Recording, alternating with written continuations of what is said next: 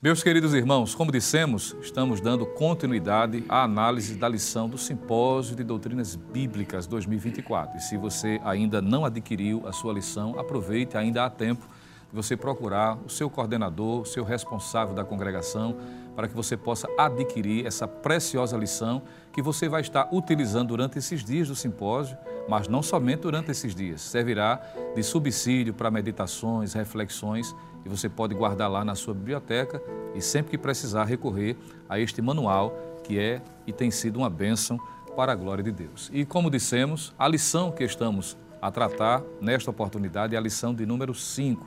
Já estamos caminhando para o término desta série de lições bíblicas, partindo da experiência, da biografia registrada no livro do profeta Daniel a respeito dele e aqueles que estão à sua volta. A lição de hoje estará tratando sobre o propósito de manter a comunhão com Deus. Já vimos várias lições importantes que tratam sobre propósitos da vida cristã.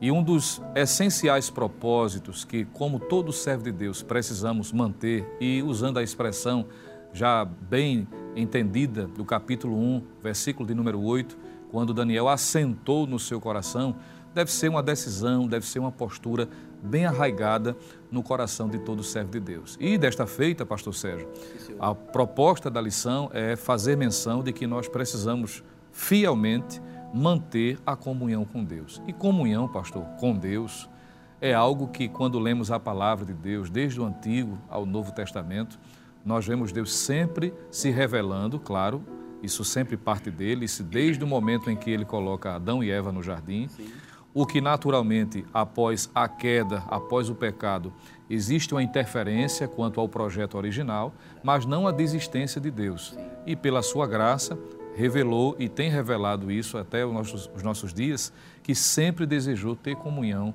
com a sua criatura, com o ser humano.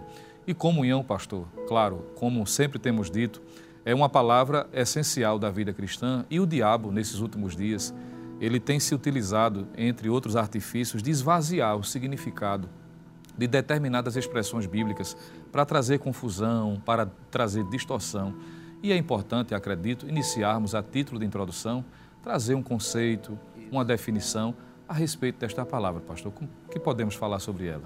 Pois não, evangelista Lucena, é, cada lição, como bem pontuou o ministro, tem uma palavra que seria a palavra mestra, né, que vai dirigir, dirigir, vai propor o discurso de toda a lição e muito bem colocada aqui a palavra comunhão. É uma palavra muito abrangente no nosso português, mas é, teologicamente ou biblicamente falando, é uma das palavras bem conhecidas, né? É, no grego, koinonia, a gente já viu isso muitas vezes na escola dominical, e nós poderíamos dizer só de uma forma bem simples, que comunhão, ministro, é, a, a parte etimológica quer dizer estar em comum, ter em comum, estar em harmonia, o que se pode traduzir por devoção, por dedicação, por reverência. E este é, é, o significado mais simples que a gente pode ter de comunhão. Então, os valores espirituais é, que são muito comuns para o cristão, pode se resumir nessas palavras comunhão. Eu achei muito interessante, se eu permitir, pois não, pois. a proposta da lição colocou, como a gente estava comentando aqui nos bastidores, que o, o, o, nosso pastor, através da lição, deixou bem claro aqui a expressão manter, né? o propósito de manter a comunhão. Então, se comunhão já é uma palavra muito expressiva, muito realçada no contexto teológico, no contexto bíblico e no contexto dessa lição, a, a, a palavra aqui secundária, manter, acho que casou muito bem, que essa manutenção, é, o evangelista também falava nos bastidores, o, o, o, o, importante não é só ter, mas de manter. E eu acho que isso fica bem claro é, com a figura de Daniel, porque na lição que hoje vamos estar estudando, ele está com mais de 80 anos de idade né, e chegou como adolescente, então a gente tem aí uma evidência de 70 anos em comunhão com Deus. Então eu acho que a, a ideia da significado da palavra comunhão, a expressão manutenção ou manter com a figura de Daniel casa perfeitamente. Perfeitamente, pastor. Então, partindo da definição dessa palavra-chave e usando a expressão que o pastor Sérgio usou, essa palavra mestra, a gente passa, pastor Itamar, para analisar de que ter comunhão com Deus é algo essencial, é algo que Deus proporciona, que insiste, que incentiva que os seus servos a tenham com ele, algo que só é possível porque Deus é um Deus pessoal e ele mantém este relacionamento. No que diz respeito a ele, de Deus para o ser humano, essa comunhão está garantida. Mas o grande desafio é o caminho reverso. É? Por isso que a lição põe essa expressão manter. E olhar para Daniel, capítulo de número 6, a gente percebe que para manter a comunhão dentro desse contexto, pastor, é bem desafiador. Na verdade, a vida de Daniel e de seus amigos são marcados por vários desafios. E mesmo estando numa idade já um tanto quanto avançada em relação ao que ele chegou, ele vai vivenciar mais um desafio que é interessante a gente situar historicamente os principais fatos e eventos que ocorrem nesse capítulo, para a gente entender a dinâmica. Porque a gente fazendo uma leitura rápida assim, parece que as coisas acontecem uhum. um dia após o outro, né? É. Mas há um tempo, é? há um hiato temporal desde a chegada do capítulo 1 ao capítulo de número 6. Qual é o desafio, pastor, que está proposto para Daniel nesse capítulo de número 6? E o intrigante, me permita, é que a lição que foi estudada tratando sobre os amigos de Daniel na fornalha, capítulo 3, estão apenas os três, sem a presença de Daniel. Mas agora está Daniel, sem a presença dos três. é bem desafiador. desafiador. Mas quais seriam os principais fatos que regem esse contexto histórico, pastor? Muito bem, evangelista o pastor Sérgio Jeremias defendeu muito bem, não é? A palavra comunhão, do grego koinonia, não é? E eu ainda vi aqui uma outra palavra que fala sobre que é uma harmonia de pensamento, de sentimento e de ação, não é? Então, esses valores comuns, os valores da palavra de Deus, não é? Os valores que nós defendemos, que nós praticamos, não é? Devem estar internalizados dentro do nosso ser e a vivência em comum. Então, Daniel, ele destaca-se como um exemplo de um homem de comunhão com Deus, não é? Não só Deus quer ter comunhão conosco, como é importante, é imprescindível, é fundamental termos comunhão com Deus. É o caminho reverso, como o Senhor disse. Mas Daniel, ele apresenta dois elementos, dois pilares fundamentais para a comunhão: a oração e a palavra. Uma vida prática de oração, já já vamos entrar nela, não é? E uma vida de apego a palavra de Deus. Quando analisamos, observamos que Daniel realmente tinha um profundo conhecimento da palavra de Deus.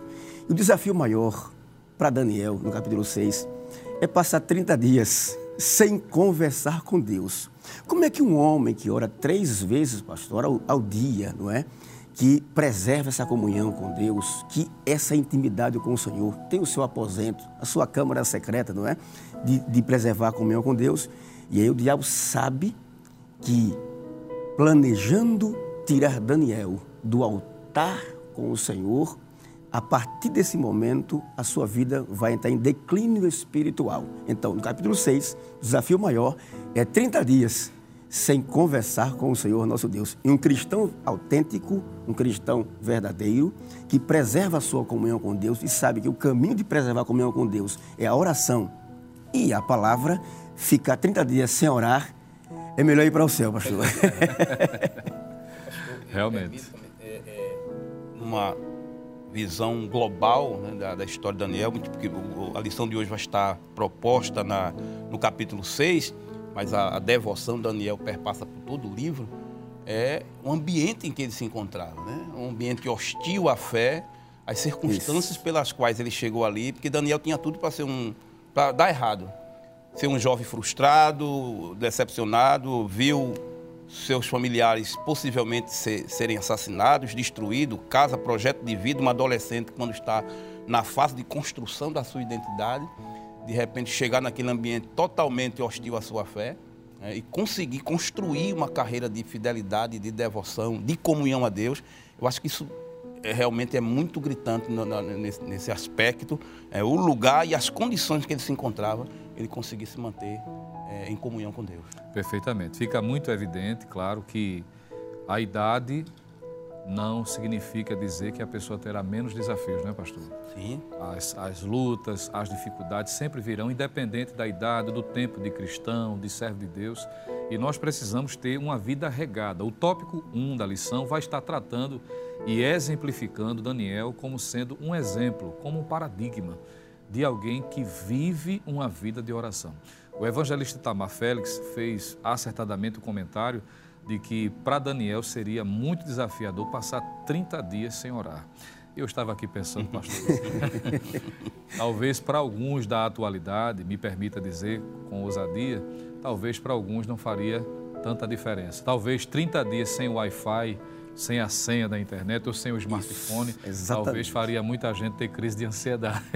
Mas Daniel era alguém cuja vida era regada pela oração, porque o seu maior propósito era ter essa comunhão com Deus. A despeito da, da posição que ele possuía, do prestígio, mesmo na transição do reinado não é, de Babilônia para o reino Medo-Persa, mas alguém que ainda transita com tranquilidade na vida palaciana, mas a sua preocupação maior continua sendo a vida de oração. E, e essa expressão ela é impactante, uma vida de oração. Porque comunhão com Deus, ela não pode ser mantida por momentos de oração. É algo constante, é uma vida, é um estilo. É? Por isso que a Bíblia vai dizer no Novo Testamento, o apóstolo Paulo diz, orai sem cessar. E a rotina de Daniel de oração ela é intensa. O senhor é bem intenso. comentou de que ele orava três vezes ao dia. E quando houve um decreto trazendo um impeditivo ou um atrapalho na sua vida de oração, pastor, isso mexeu com ele, não é? E o texto bíblico diz que essa rotina, apesar da oposição e imposição, não foi alterada. Daniel não esperou a luta vir para orar. Ele já orava quando a luta veio, pastor. Esse é o padrão da vida cristã, é viver uma vida constante de oração, não é assim? Verdade. E foi mais cômodo para Daniel é, correr o risco de morrer a deixar de orar, né? Eu acho isso muito forte porque estava em evidência sua vida. Ele poderia ter uma justificativa, Deus, para poupar a minha vida, ele poderia, mas ele manteve, nem, nem mais nem menos, né? Conseguiu manter, que você bem pontuou, uma rotina que a gente discutirá possivelmente daqui a alguns instantes, é, é, mas ele não deixou. E uma coisa que eu acho que é interessante a gente pontuar aqui, porque Daniel, eu acho que é um dos personagens emblemáticos da Bíblia Sagrada, porque é uma figura que o texto vai dizer em vários momentos que ele tinha um espírito excelente. Né? O, o, autor faz menção aqui de que ele tinha um momento brilhante, não há, não há dúvida disso. Uma pessoa que consegue perpassar por dois impérios mundiais, diga-se de passagem, com uma estrutura diferente, diferente e se manter quem vive no contexto político sabe que existem aqueles cargos comissionados, entra um político, quando chega outro político, aquele é disperso. Mas Daniel tinha uma qualificação moral, espiritual tão grande que, mesmo caindo um império, outro império assumindo, Daniel se mantinha, se mantinha no é, posto. E isso não era simplesmente pela sua competência, pela sua competência técnica. A sua intimidade com Deus fazia essa diferença. Perfeitamente, pastor. E o diabo sabia tanto disso que investiu ferrenhamente. A tentativa de Satanás era exatamente quebrar essa rotina, substituindo, colocando outras coisas, talvez, quem sabe, é, funções, atividades, o, o ativismo do dia a dia e não conseguiu. Então veio de forma legal no sentido de uma lei Sim. estabelecida. Movido por inveja, porque o texto bíblico vai dizer de que eles estavam, por certo, preocupados em razão da ascendência de Daniel, apesar de ter 80 anos, mas era alguém que cuja vida era um, um exemplo, um referencial, e o rei estimava de colocá-lo ainda em uma posição mais elevada. E a estratégia de Satanás, porque, pastor Itamar, o diabo está por trás dessa regência aqui. Com certeza. Utilizando, os antigos dizem que quando o diabo não vem, manda seus secretários, né? e ele vem exatamente com esse propósito, porque ele quer quebrar essa rotina e atrapalhar aquele lugarzinho de oração. É. Aquele lugar específico onde costumeiramente Daniel ele ia buscar a Deus. Isso fica claro no princípio que está em sintonia com o que Jesus ensinou, e na lição faz menção a respeito disso, de que Daniel tinha uma vida de oração em um lugar de encontro com Deus, não é, pastor? Interessante. Evangelista Lucena, quando o pastor estava falando, me viu a mente, não é? Que o diabo, como o senhor disse, tinha um plano para desarticular Daniel, destruir a sua vida espiritual. Porque o que incomoda o inferno é a comunhão com Deus, não é? Não é a vida política, a vida social, não é a comunhão com Deus. Então, Observem o primeiro plano que ele faz para tirar Daniel de sintonia espiritual. Em primeiro lugar, Daniel 1 e versículo 6 diz que o plano ali foi para tirar sua identidade religiosa, mudar o nome. Segundo plano, é tirar, ou melhor, contaminar a sua vida espiritual. Ele, ele acertou no coração não se contaminar. E para convencer o eunuco, isso é dias são momentos, articulação, conversa, oralidade, oratória, não é? Então, ele disse assim, não vou me contaminar. O diabo queria o contaminar. Terceiro lugar, Daniel 2 e 13, o plano para matar os sábios. E por que, na morte dos sábios, primeiro tem que ser eu? Observe que primeiro buscou a Daniel e seus companheiros para matar. Então, esse homem está incomodando aqui. Esse homem não é, não é bem aqui para a Babilônia. Então, veja. Em quarto lugar, matar Daniel na cova dos leões. Então, havia todo um plano articulado do inferno para tirar Daniel de cena. Mas o plano de Deus prevalece para sempre, não é? Então, a gente observa que Daniel tinha uma vida de oração desde criança. Porque não se constrói um hábito, uma cultura de oração da noite para o dia, pastor. Isso eu sabe muito bem disso, não é? Se constrói com o tempo. Se ora meia hora, depois uma hora, daqui a pouco está orando três, quatro horas, e aí não se ora só hoje, mas já pensa em orar amanhã, uhum. se amanhecer vivo, não é? se amanhecer com Deus, e assim por diante. Uma vida de oração. Então, Daniel era este homem. Quando analisamos o, o, o, o comportamento de Daniel na Babilônia, era um homem estadista, não é? Era um príncipe, era um primeiro-ministro, um homem de destaque na Babilônia, um homem articulista, um homem que sabia entrar e sair, não só uma inteligência, mas também um comportamento. Mas Daniel tinha um quarto, tinha uma câmara secreta, tinha altar, né? tinha um altar, tinha um lugar de oração. E outra coisa, janelas abertas para a banda de Jerusalém. Ele aprendeu com Salomão. Quando estiver no, quando estiver no cativeiro, ore a ti, voltado para o teu santo templo. Então, que coisa interessante. Aí eu tenho uma vida de oração, mas também um conhecimento da palavra. Analisando, a gente vai ver mais na frente, o teor da oração de Daniel é uma oração que tinha conteúdo bíblico. Então, quanto mais se lê a palavra, se tem forma de se expressar para com Deus e preserva a comunhão com o Senhor. Daniel, o homem da Câmara Secreta. São princípios né, que regem a vida de todo aquele que de fato quer ter essa comunhão com Deus. Ele tinha essa rotina de oração que não foi alterada diante das circunstâncias, o que nos ensinou muito e que nos ensina bastante de não esperar as circunstâncias virem e fazer como Jonas, por exemplo, que esperou chegar no ápice da sua dificuldade para então, já sentindo a ânsia da morte, orar a Deus. Daniel não esperou a circunstância vir para orar, ele já orava apesar das circunstâncias. Tinha o um lugar de oração e eu achei muito interessante é que na, na própria lição, por isso que incentivamos, você se ainda não adquiriu, adquira. Tem ricas informações e nos é lembrado de que na expressão que Jesus se utilizou em Mateus 6 e 6, quando ele diz, entra no teu aposento, né? fecha a tua porta, entra no teu quarto e ora ao Pai, que vê em secreto e vai te honrar em público, como diz a expressão. A palavra aposento é utilizada de uma expressão grega que traz a ideia de câmara secreta. E a lição diz que isso fala de momentos a sós com Deus, isso fala da intimidade.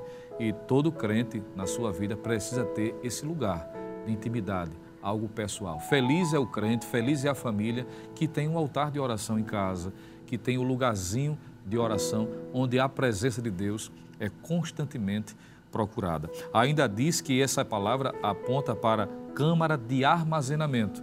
Aí a lição diz que é por meio da oração depositamos em Deus, Deus, nossas necessidades. Por isso que o apóstolo Pedro vai recomendar, lançando sobre ele toda a vossa ansiedade, porque ele tem cuidado de vós. E por fim, a expressão também significa depósito. Pela oração, acessamos os depósitos, os tesouros de Deus que suprem as nossas carências. Que coisa maravilhosa, pastor. E isso só é possível através da oração.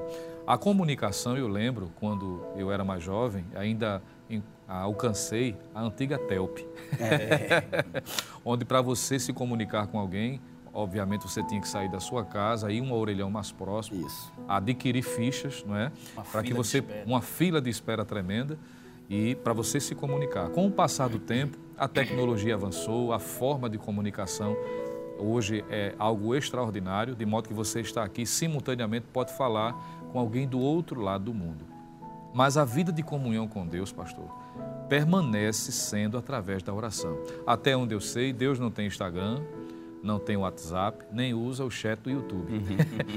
Nada contra essas ferramentas, porque são tem úteis, seus valores, né? têm seus valores. tem sido instrumento de evangelização também.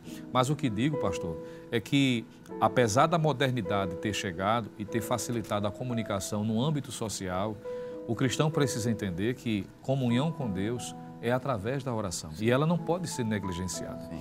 Por isso que Daniel, mesmo com tantas ocupações, e aí é onde é que eu quero chegar e pedir para o senhor ainda mais contribuir, em razão do ativismo e hoje o secularismo tem invadido vidas e o que era antes visto somente em pessoas que não serviam a Deus, hoje, infelizmente, os senhores estão em áreas, sabem muito bem como é que uhum. funciona isso na prática, auxiliando o pastor na condução do rebanho, em que pessoas estão extremamente secularizadas. Tem tempo para tudo, tem tempo para lazer, tem tempo para festa, nada contra, isso uhum. faz parte, é bom, dentro de uma postura, de uma ética, mas para a oração, alguns dizem, não tenho tempo, por causa disso, por causa daquilo. É possível, pastor, ter como Daniel um alto grau de responsabilidade e ainda assim manter a comunhão? Isso é possível, pastor? Sim, com certeza. Uma das coisas bíblicas é, que a gente talvez desconsidere um pouco, pastor, é com relação à mordomia do tempo. Né? A gente sabe que até o tempo foi nos dado por Deus e às vezes não é que falta tempo, falta administrar esse tempo. Daniel é exemplo clássico. Daniel não era simplesmente um servidor público. Daniel fazia parte da cúpula. Daniel fazia parte dentre os nobres. A gente vê no capítulo 6 que uh, uh, o, o, rei, agora Medo Persa, como o senhor já pontuou, tinha um, pro, um projeto de, de, dividir o reino nas satrapias, né, na, na 120 províncias, colocar ali três homens que fossem os olhos dele. E dentre esses três, disse Daniel se distinguiu. Ele pensava, e aí é a razão pela qual tudo esse celeuma, o rei pensava, um homem já com mais de 80 anos, e o rei pensava em colocá-lo como o número um em 120 províncias, então a gente percebe que Daniel era um homem que tinha uma vida ativa, social e politicamente falando do ponto de vista social, mas ainda assim, como bem pontuou o ministro, ele tinha essa rotina, como aponta aquela lição, tinha rotina, tinha e a gente vê isso, o senhor bem descreveu, e, o senhor reforçou a questão, que isso não era de imediato, ele construiu isso. Porque no capítulo 2, a gente vê os, momentos, os melhores momentos de oração, capítulo 2, capítulo 6 e o capítulo 9. No capítulo 2 era um, um jovenzinho, né? Numa situação onde havia se instaurado um projeto de morte. O senhor também falou Sim. sobre isso. Né? E aí é muito interessante para os nossos telespectadores porque muitas vezes Satanás faz assim, cria um projeto de morte espiritual para a família, para, para o ser humano, e que não vai ser resolvido com as habilidades naturais. É preciso tempo para orar. E Daniel conseguiu, através da oração, cancelar aquele projeto de morte. Então, ele conseguiu administrar seu tempo ao ponto de ter uma rotina, de ter um lugar, de ter um exemplo de oração e de comunhão para com Deus. É. é interessante, pastor, o senhor falando aí, eu, eu, eu lembrei-me que Daniel, conforme o capítulo 1 ainda, não é? da nossa lição, Daniel tinha um horário definido para a oração. Nove da manhã, meio-dia e às quinze da tarde. Davi também tinha, Salmo 55, verso de número 17. De tarde, de manhã e ao meio-dia, orarei, clamarei e ele ouvirá a minha voz. O judeu piedoso, que tinha que prezava comunhão com Deus, ele tinha esse horário definido de oração, não é? Então, não só o horário definido, pastor, mas também o lugar da oração. Então perceba que Daniel, como o senhor bem disse, muito atarefado. Mas de onde vinha, pastor, evangelista, o vigor de um homem de 80 anos, sendo primeiro-ministro na Babilônia, com 127 províncias, quando ele vigor? Da oração. da oração. Então, a oração, ela rejuvenesce. A oração, ela revigora. A oração, ela fortalece. A oração abre os horizontes. A oração é fundamental para os nossos dias. Daniel diz o seguinte: Olha, Senhor, eu não vou orar, e tu sabes que eu não vou orar porque eu tenho uma lei eu vou obedecer a lei. Disse assim: Não, olha, Senhor, eu vou orar porque essa lei é contra a tua vontade, é contra a tua palavra. E aquilo que é contra a tua palavra, eu não posso obedecer. Uhum. É o que Pedro disse. 5,39 de Atos. O que nos importa é obedecer a Deus do que aos homens. Nesse aspecto, porque nós somos obedientes às leis do país. Isso. Mas quando contraria hum. a vontade de Deus em nossa vida e feria a minha comunhão Verdade. com o meu Deus, eu não é, posso. É muito importante a fala do, do evangelista Itamar, porque nossos telespectadores podem eh, ter uma distorção de compreensão e ele Isso. bem esclareceu que a gente não é um, um anarquista, Isso, não, não somos desobedientes às leis nem às autoridades, mas existe um princípio de autoridade e a fonte de autoridade é o próprio Deus. Então, qualquer coisa que venha ferir a fonte de autoridade, então aí a gente, independente de leis humanas, a gente vai primar pela autoridade suprema. Então fica aqui, pastor, desculpem, o registro, o exemplo, o modelo para nós. Tempo para orar. Eu estou na faculdade, eu estou na, ensinando, eu estou estudando, sim. Vai ter que ter um tempo para orar. Eu posso orar no trem, no metrô, no avião, em casa, andando, mas há um momento X, Y para eu me recolher, fechar, desculpe, desligar o WhatsApp, desligar a televisão, não é? fechar o livro e entrar no altar para falar com Deus. Daniel fez isso. O lugarzinho também que é fundamental. É o seu quarto, é a sua sala. Eu, como Cada era um jovem, tinha um, dormia no quarto com três pessoas. Nem porta tinha. Eu ia lá na cozinha, pastor. Mas eu tinha que ter um momento para falar com Deus. Verdade. Exatamente. Veja que a lição é extremamente rica. Nós estamos sendo abençoados com os comentários dos ministros que aqui estão. Nós vamos para um rápido intervalo e já retornamos com seu programa Simpósio de Doutrinas Bíblicas 2024.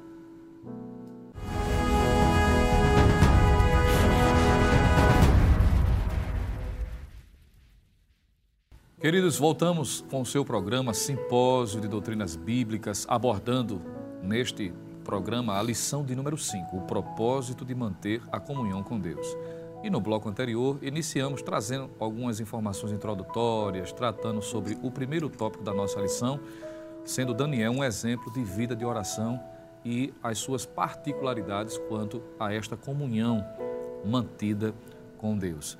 Mas a lição, pastor Sérgio, evangelista Tamar Félix, no tópico de número 2, nos ensina que, além de Daniel ser um exemplo quanto à sua vida de oração, e aqui essa palavra é importante frisar, não era momentos de oração, mas um estilo de vida, uma oração constante, diária, mantida na sua manutenção, independente das suas circunstâncias, mas alguém que vivia em oração.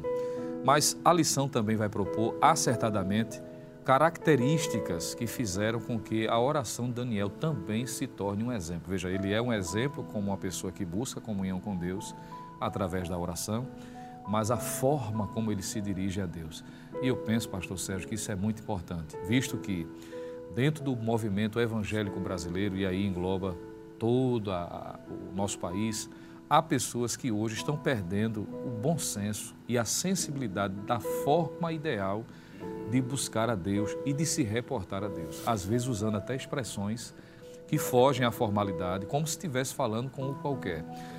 É sabido, claro, que Deus quer ser, Ele é o nosso amigo, nós temos a facilidade, não existem barreiras para ir a Ele. Mas Ele sendo soberano do universo, ora, existe uma formalidade, pastor. Sim. Inclusive, na lição, é, é pontuado que o modo como o homem se dirige a Deus, isso fala muito da sua comunhão, do entendimento que tem a respeito de Deus. E traz exemplos negativos, como o faraó, por exemplo, que na sua impiedade, está aí registrado isso em Êxodo capítulo 5, versículo 2, quem é o Senhor cuja voz eu ouvirei? Veja que arrogância, se reportando a Deus como sendo alguém de segunda categoria. O próprio rei Nabucodonosor, no episódio do capítulo 3, eles, ele indaga aos três homens, não é? Quem é, não é? O Deus. o Deus que pode livrar das minhas mãos. Isso fala muito da, do caráter, da devoção que a pessoa tenha ou não. E quando a gente olha para Daniel, é um exemplo também da forma ideal com a qual se deve buscar a Deus, porque não deve se buscar a Deus de todo jeito. Todo jeito. Quais seriam, pastor, as características que o senhor pode estar mencionando aqui, iniciando essa conversa tão gostosa como está, de que caracteriza a oração de Daniel como sendo o modelo a ser seguido também? Muito bem. O senhor falando as suas sábias palavras, eu me lembrei do hino, né? Depende o jeito de você falar com ele. É. Não é de qualquer jeito. Há Muitas pessoas não recebem porque ah, não- parece isso, pastor, que não, não faz sentido, né? Mas isso é muito importante. E é mais uma das razões que provam que a vida de Daniel era construída e não simplesmente um ime- imediatismo. Daniel não somente tinha o, o costume, a rotina de oração, mas o teor da sua fala de oração era de quem conhecia a palavra de Deus. Eu fico observando as, as excelentes orações da Bíblia Sagrada, eram de pessoas que se postulavam, que se colocavam diante de Deus, se dirigindo, como o senhor bem, bem colocou. Tem pessoas que às vezes, você está me vendo minha situação. Olha, irmão, a gente está se dirigindo ao Ser Supremo, ao dono do universo. Você, né? Não, tem uma forma de se chegar, o teor e a gente aprende aqui na lição que as colocações, se a gente observar, não vamos ter tempo para mostrar as colocações, mas pelo menos os tópicos, como a lição pontua, Daniel orava dando graças ao Senhor. Tem pessoas que vai para a oração, parece que vai como se fosse para a feira, com uma lista de pedido, né? Vai levando já não vai com aquela preocupação, eu vou adorar a Deus, eu vou pedir, chega lá de forma até egocêntrica, começa a fazer seus pedidos. Não, Daniel, a gente vê aí que dava graças a Deus. E eu achei interessante aqui uma, uma frase da, da, da lição que diz: Se vamos a Deus com gratidão e louvor, ele virá a nós com providências e milagres. E aí, referendada com Daniel 6 e 23. Então, compartilhando aqui esse, essa, essa, esse exemplo Daniel, eu acho que o teor da oração de Daniel inicia aqui, porque o companheiro vai também falar do outro tópico, é orar dando graças, agra agradecendo a Deus. Né? Dobre-se o joelho antes de pedir alguma coisa, agradeça pelo dia, agradeça pelos feitos, como fizeram outros é, homens que oraram, e claro, o nosso querido e grande exemplo de vida de oração e intimidade com Deus, Daniel. E entendendo isso, pastor Itamar, é, partindo desse ponto que o pastor Sérgio muito é, corretamente destacou, comentou, quando Daniel mostra, ao aproximar-se com Deus, ou a Deus, melhor dizendo, dando graças, isso parte de um princípio de entendimento que Deus está acima. Então, se Ele está acima, tudo provém dele. Tiago vai dizer que toda boa dádiva, todo dom perfeito vem do alto, descendo do Pai, Pai das luzes, né? em quem não há mudança nem sombra de variação. Ou seja, Daniel é o pequenino, Deus é o grande, é o que está acima. Então a gente não pode se reportar a ele de toda forma. Entendendo que ao dar graças, nós estamos reconhecendo o seu favor, a sua bondade, a sua misericórdia. O que isso também marcou, entre outros exemplos que poderíamos mencionar, Davi que apesar das suas muitas fragilidades, que a Bíblia também não é, faz questão de as esconder, mas mostra que ele tinha, entre outras virtudes, esse sentimento de ser grato pelo que Deus é e por aquilo que Deus faz. Tanto é que no Salmo 103, ele incentiva de forma poética no seu cântico, dizendo que nós devemos bendizer ao Senhor e não se esquecer Sim dos seus nenhum benefícios. benefícios. Nenhum dos seus benefícios, nenhum. que são muitos, não né? Imagina. São muitos, são tantos. Então, só em chegar a Deus, reconhecendo a sua grandeza, isso mostra do grau de intimidade, do que eu entendo a respeito de Deus. O que contraria, naturalmente, é que quando uma pessoa age de forma diferente, chega com arrogância por cima, como disse o pastor Sérgio, como se já colocando Deus contra a parede, com uma lista de pedidos. Claro que quando dizemos isso, não estamos dizendo que nós não podemos buscar a Deus, Sim, buscando o seu favor, algo pontual, porque Daniel vai fazer isso também. Mas a nossa conversa é, é como um relacionamento interpessoal de alguém que está pedindo. Ninguém que pede, pelo menos não em seu bom siso, ele vai por cima, exigindo, ele vai por baixo. Não é? Foi isso que fez com que aquela mulher cananeia, por exemplo, recebesse o favor. Ela foi e se jogou aos pés do, aos Senhor. Pés do Senhor. Apesar de a aparente relutância de Cristo em atendê-la, mas ela insistiu e ela entendeu de que tinha que ir dessa forma, não estava diante de qualquer um. Aquele leproso que foi em busca do Senhor, não é? Um texto muito clássico, ele diz a Cristo: Eu sei que tu podes, tu podes tornar-me limpo. Mas a pergunta é: tu queres? Então, fica aí dentro da tua competência, porque Deus tem a sua agenda pessoal. Então, quando a gente parte disso, isso vai confrontar, por exemplo, ao que hoje ainda perpetua-se dentro do movimento evangélico, na mente de algumas pessoas, aquele sentimento de triunfalismo, de que está acima, ele que determina.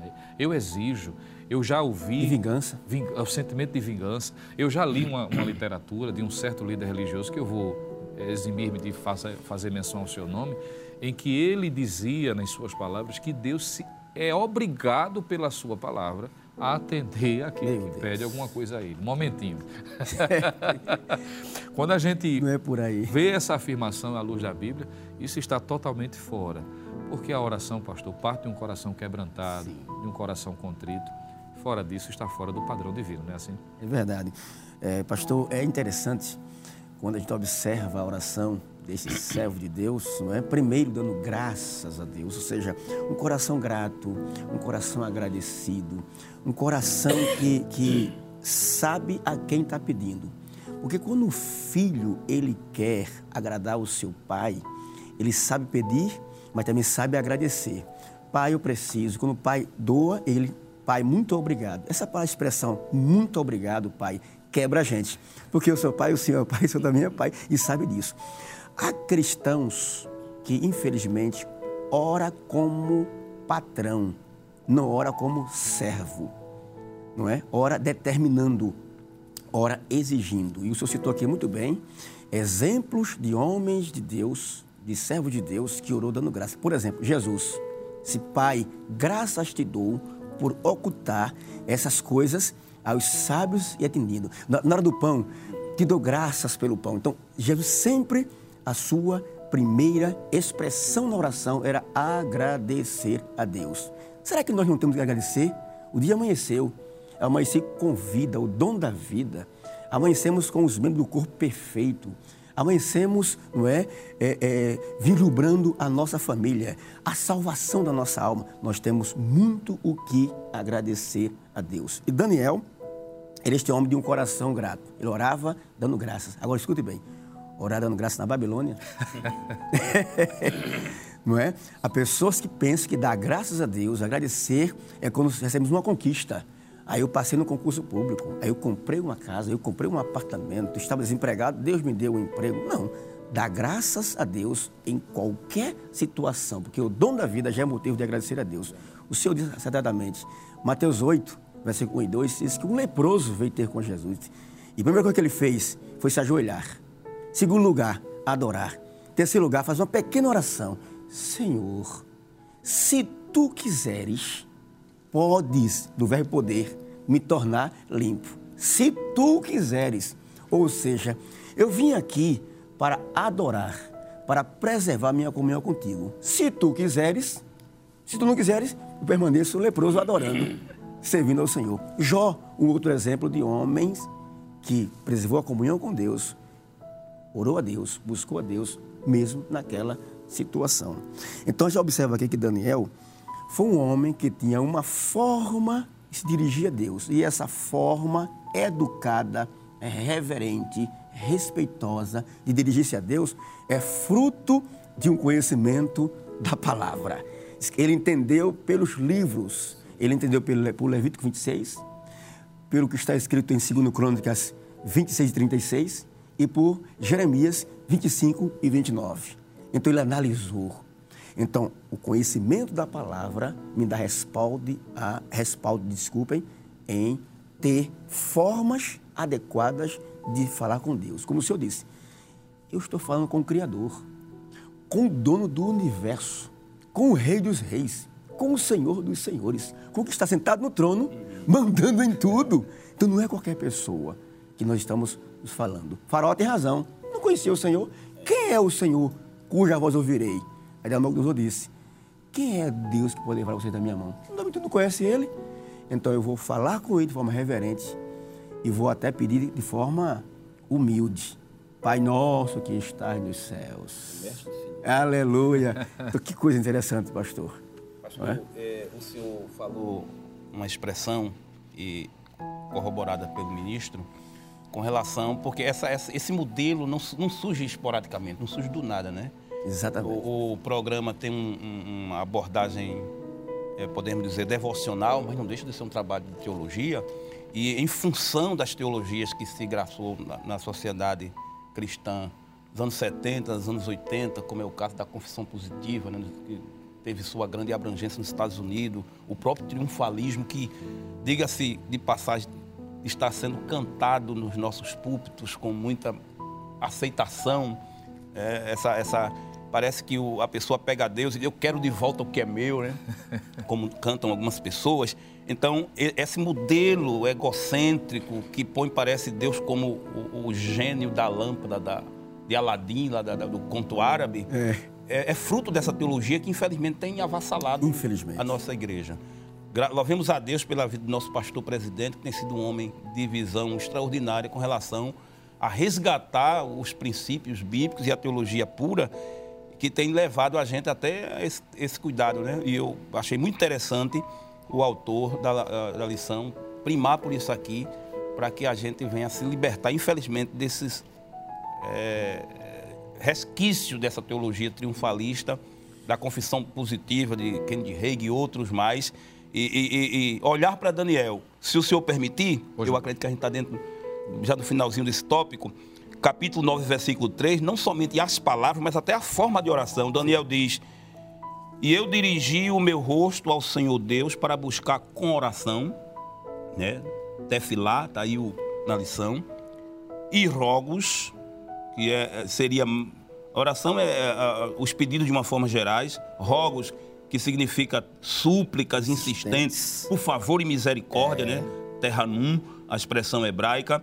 Depois ele diz, e jejum, que a, a gente, nós pentecostais entendemos muito bem, somatório do jejum, o, o, o tissum aqui, que é abstinência, sacrifício para subjugar o corpo. E depois ele ainda acrescenta, com pano de saco, que são vestes de luto, de indignidade. Então Daniel não só conhecia as palavras apropriadas, mas a forma de orar em determinados momentos diferenciado. Então, é teólogo, conhecia a palavra e deixou aqui os parâmetros para as futuras gerações. Muito bem. Então, perceba-se que a misericórdia de Deus é tão grande que, em resposta a essa submissão, a esse coração quebrantado e contrito que o próprio Davi diz que Deus não rejeita, ele concede benefícios, pastor Itamar.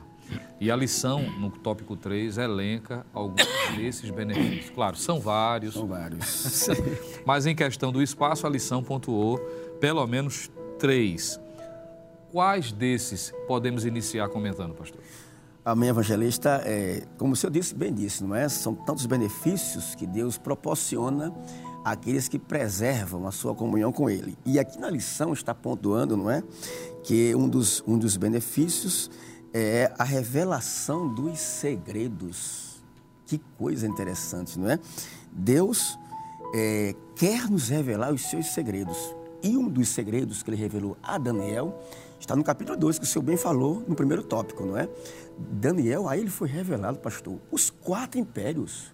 A Babilônia já estava acontecendo, não é? Medo-persas, não é? Grego-macedônio e os romanos. E o quinto império, o reino milenar de Cristo. E visto naquela, naquele sonho que o rei teve, não é? Com aquelas, com aquelas é, é, era uma estátua com é, a cabeça de ouro, o peito e os braços, não é? De prata, o ventre e a coxa de cobre e as pernas de ferro, os dez dedos que eram ferro misturado com barro. E aí vem a pedra cortada sem mão. Então, Deus revelou a Daniel esses segredos, que é uma revelação apocalíptica, escatológica. Então, veja que privilégio Deus deu àquele homem revelar os segredos. Ninguém engana um servo de Deus que vive em comunhão com o Senhor. O filho não, não engana o seu pai nem a sua mãe, se o seu pai e sua mãe vivem em comunhão com Deus. O, o, o, líder não é enganado pelos seus liderados, porque Deus ainda tem aquele sentimento, aquela revelação, aquele toque. Eu disse essa semana para uma pessoa: quem pensa que Deus chama bobo e coloca na frente do, trabalho, está como enganado. A gente pode ser sorridente, não é? Se aproximar, passar na mão, abraçar, mas não pense que o seu líder é bobo. Pastor, pois não, pastor. desculpe interromper. Tá, foi tão bonita a fala do, do pastor quando o senhor é, passou para ele a fala do revelar segredos. Diga-se de passar, a expressão segredo aqui é como se fosse criptografia, né? Algo que não poderia ser decifrado por, por méritos humanos. Descortinar. Porque o rei sonhou. Se o rei tivesse dito o sonho, e pedido a interpretação, qualquer um poderia surgir ali com forjar uma interpretação Sim. e se sair. Sim. Mas o rei sonhou e esqueceu do que sonhou. Isso. E aí chama-se sábio. Daniel tinha galgado a posição de ser sábio, pediu um tempo, né? Dá um tempo exatamente para orar. Volta assim, não, não tem como a gente falar de comunhão sem falar de oração, o senhor disse isso bem claro logo no início. Então, essa, eu acho muito forte essa questão, porque está escrito no versículo 39 do capítulo 2, e foi revelado o segredo a Daniel. Quer dizer, Daniel soube o sonho que o próprio rei tinha esquecido, e o que eu achei agora mais forte era dizer o sonho e fazer a interpretação do sonho da forma como ele fez, magistral, e, e, não poderia ocorrer de forma humana, não poderia ser fruto da inteligência humana, da capacitação. Daniel já vem com toda uma bagagem, a gente viu isso no capítulo 1, versículo 4 lá, mas não poderia ser de forma humana, senão pela uma revelação sobrenatural. Lembrando que foi fruto de uma vigília. Uma vigília entre, entre, os chegados, né? Seus quatro, um ciclo de oração ali. Ciclo de oração com quatro pessoas. quatro pessoas, né? Porque o senhor sabe, pastor, orar com a igreja, não é? É uma benção, graças a Deus. A gente não consegue, é. mas orar sozinho com quatro pessoas. Todo crente tem que ter tem seus chegados de oração. É. Então, a gente pode dizer, pastor, acredito que quem vive com essa vida de comunhão desfruta de acesso à agenda pessoal de Deus. Oh, aleluia. Deus pode Segredos. compartilhar dos seus segredos. segredos, de informações a respeito da pessoa que vive uhum. com comunhão, em comunhão com Ele e a respeito daqueles que estão à volta e de eventos futuros. Sim. Enquanto os senhores estavam falando desse ponto, eu me lembrei de Abraão, a quem Deus chama de meu amigo. Meu amigo. E ele diz: O que posso ocultar do meu amigo Abraão? Ele desce, vai à casa de Abraão. Olhe, Deus podia ter mandado uma mensagem, é podia ter falado por sonho, mas ele vai à tenda de Abraão. A tenda. Explica o que é que vai acontecer, não é? em relação à sua vida pessoal, quanto ao juízo que ele ia derramar sobre Sodoma, Sodoma e Gomorra. Veja que coisa tremenda. No Novo Testamento, a gente olha para o apóstolo Paulo, ele próprio narrando, porque há segredos que podem ser compartilhados, uhum. que Deus dá à Sim. pessoa, compartilha com ela e ela pode compartilhar, mas há segredos tão íntimos que Deus diz é para você e guardes consigo, é. não é? Porque Paulo disse que foi ao terceiro céu, viu coisas inefáveis que o homem não é, é lícito falar. Ele ficou caladinho, era um segredo pessoal com Deus. Que coisa maravilhosa. E a pergunta prática é: em que nível de intimidade nós estamos com Deus? Aleluia. É. Há pessoas, pastor Sérgio, pastor Itamar, que às vezes se vangloriam pelos seguidores que tem no Instagram, uhum. os amigos que tem no Facebook e a amizade com Deus, como está? É um ponto a ser pensado. Mas seguindo o pastor Sérgio, pastor Itamar fez menção de que a revelação dos segredos é um desses benefícios que Deus traz como demonstração da sua graça para quem mantém a sua comunhão com uhum. Ele. Fica só nisso ou tem mais alguma coisa? Tem mais, né?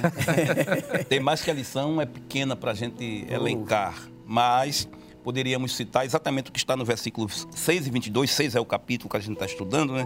Versículo 22 diz: O meu Deus enviou o seu anjo e fechou a boca dos leões para que não fizesse dano, porque foi achada em mim inocência diante dele. E também contra ti, ó rei, não tenho cometido delito algum. Tem duas coisas importantes aqui, que a briosa fidelidade de Daniel não era só no aspecto vertical. Vertical.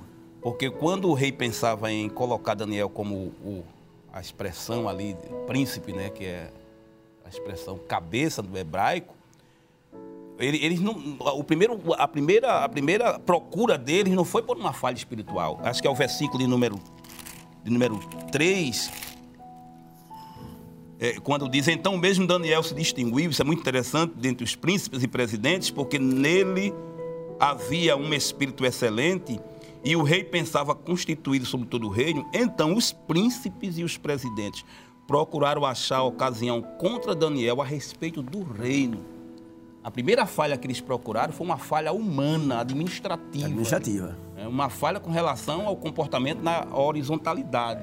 E depois é que eles não achando nesse âmbito, aí é que ele procura a fala espiritual.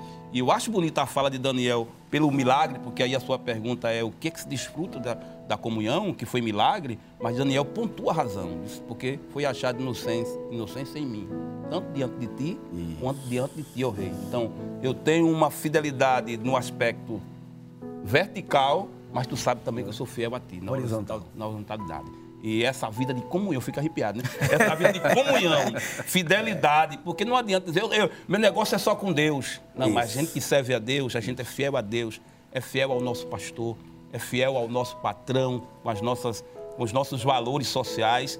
E quando a gente precisar clamar a Deus e apresentar isso, isso tem um peso muito grande. E Daniel disse: O Senhor me livrou né, porque foi achada inocência em mim diante de Deus e diante de ti. Então a gente pode contar, pastor Itamar, com revelações dos segredos Veja que coisa tremenda. Não bastando isso, a lição comenta sobre os milagres, o livramento, a proteção, o cuidado, o que naturalmente era para Daniel ter sido devorado antes de chegar ao chão. Sim. É? Mas passou a noite tranquila. Tranquilo. e ele vai dizer que Deus enviou seu anjo, pastor, e fechou a boca do leão. Isso dentro da lição utiliza-se de uma expressão para a gente é, finalizar encaminhar para as considerações finais que a gente pode também desfrutar de ações de Deus, não só no âmbito físico, Sim. mas também, sobretudo, no âmbito espiritual. Isso ainda hoje pode ser vivenciado? Pode sim, conforme o pastor é, relatou, não é? A vida de Daniel, uma, vi, uma vida de comunhão com Deus, uma vida impecável no, no âmbito horizontal e vertical, levou ele a desfrutar desses milagres. Então já imaginou o céu se mobilizando, o mundo espiritual, para Aí tem um homem ali que ele não pode morrer. e o anjo descer, porque ele certamente ele viu o anjo. Ó oh, rei, Deus enviou o seu anjo. O, o, lá em Hebreu diz que pela fé fecharam a boca dos leões. Não somente a fé, mas Deus mandou o anjo lá dentro. O céu mobilizado para esse homem. Então hoje, Deus também faz. Porque está escrito que o anjo do Senhor, Salmo 34, verso 7, acampa-se, acampa-se ao redor do que os temem e os, e os livra. Hebreus 1 e 14 diz que eles são enviados a servir aos que hão de herdar a salvação. A salvação. Então nós Estamos temos anjos, temos o céu ao nosso dispor. Que coisa maravilhosa. É emocionante, viu? É. O, o, o senhor está falando aí, a, cantora diz, né? O céu está entrando em ação. Está entrando em ação. Quando há oração. Diga-se de passagem que o rei, influenciado pela devoção de Daniel, até foi jejuar, que Daniel influenciou o seu contexto, até as leis foram mudadas, né? Foram. E até o rei ficou, não, não podia mudar, o próprio, o próprio a cúpula lá a, a, pressiona ele, diz, não pode mudar a lei, realmente não podia mudar. Ele ficou comovido, passou a noite sem comer, passou a noite sem querer os prestígios do corpo, mas não foi o jejum do rei que fez com que Daniel fosse livre, não. Foi a inocência de Daniel, a fidelidade de Daniel, a comunhão de Daniel.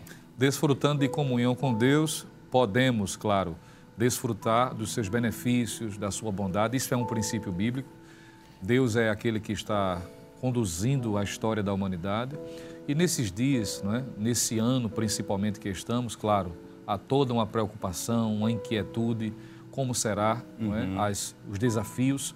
E esta lição ela vem a calhar porque nos motiva a, sobretudo, a entender da necessidade de manter a comunhão com Deus, o que é inegociável, como Daniel nos ensina, o que deve ser preservado, mantido, e aí está a parte humana desta comunhão, como nós já dissemos, porque o próprio o apóstolo Tiago vai dizer: Chegai-vos a Deus e ele se chegará a vós. Então, é uma via dupla que Deus iniciou pela sua graça e nós precisamos, claro, manter e nada pode substituir a nossa comunhão com Deus. Isso ficou muito claro também nesta lição. E por fim, vimos não é, o poder desta comunhão, que ela em si já é um benefício muito grandioso, ter contato com Deus, conversar com Deus, que coisa maravilhosa.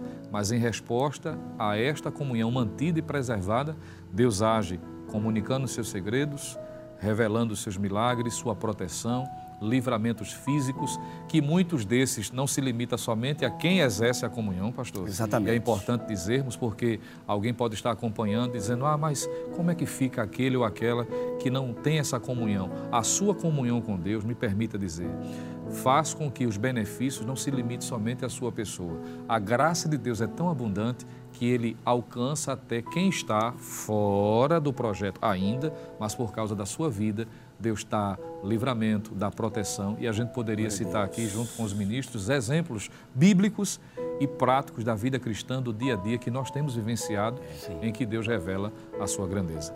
Mas, pastor, Evangelista Tamar, pastor Sérgio, foi um prazer muito grande, para mim uma dupla honra poder estar aqui, ladeado dos senhores. Eu vou pedir ao evangelista Tamar para trazer sua palavra de gratidão, depois o pastor Sérgio também e nos despedindo, fazendo a oração, impetrando a bênção pastoral.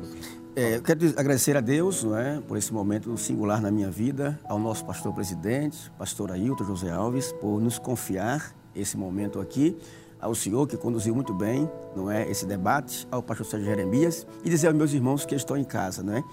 Assim como Daniel 9 e 21 diz que o anjo voou rapidamente e tocou nele, Deus quer nos avivar, restaurar a comunhão de forma urgente. Não é para amanhã, é para hoje, é para agora. Então, Deus, através da palavra, vai ter com os nossos irmãos, para que estão frios na fé, desanimados, tristes, sem comunhão com Ele, vai até Ele e vai tocar, vai revigorar, é, fortalecer para a comunhão com Ele, porque estamos na Babilônia, mas a comunhão com Deus é urgente, é para hoje. Amém. Pastor Sérgio.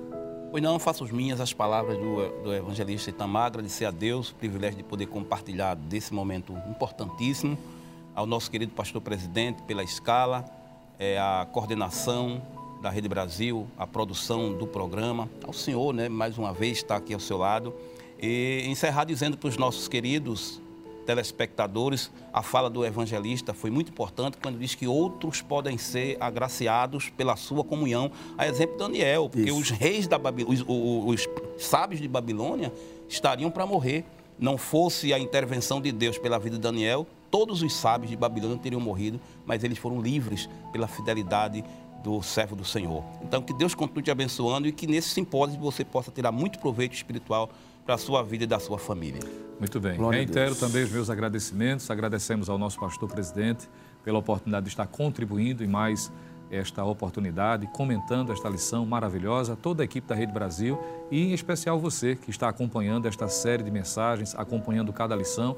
Está aí, vai ficar gravado na playlist, você pode estar acessando sempre que precisar. E eu já fiz as minhas anotações, adquirindo aqui o conhecimento para facilitar ainda mais a lição, ou a compreensão da lição de número 5. Deus continue abençoando em nome de Jesus. Pastor Sérgio, vamos orar agradecendo? Pois não, com prazer. Glória a Deus. Querido Deus, nós te louvamos e te agradecemos, Senhor, pela tua fidelidade, teu amor, a tua bondade para conosco, que fizeste fluir este programa de uma forma muito é, salutar, graciosa. E esperamos, Senhor, que estas palavras, este momento, venha servir de apoio para os nossos queridos irmãos que iam de ministrar a aula, mas também pessoalmente para fortalecer a devoção de todos os telespectadores e de alguma forma até evangelizar aqueles que ainda não te servem. Obrigado, meu Deus, pela vida do nosso pastor presidente, pela superintendência das campanhas evangelizadoras e por todos que estão envolvidos neste projeto, em nome de Jesus. Que a graça do Senhor Jesus, o amor de Deus, o nosso Pai, a comunhão e as consolações do Espírito Santo sejam com todos vós, desde agora e para sempre. Amém.